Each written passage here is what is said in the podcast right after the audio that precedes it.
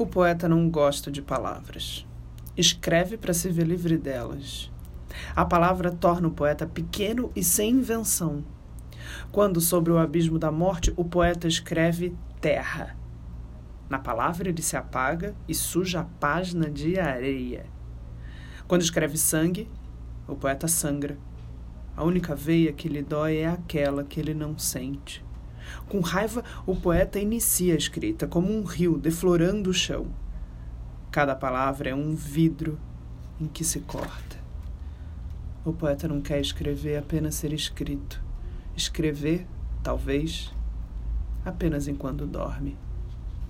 Mia Couto, o poeta.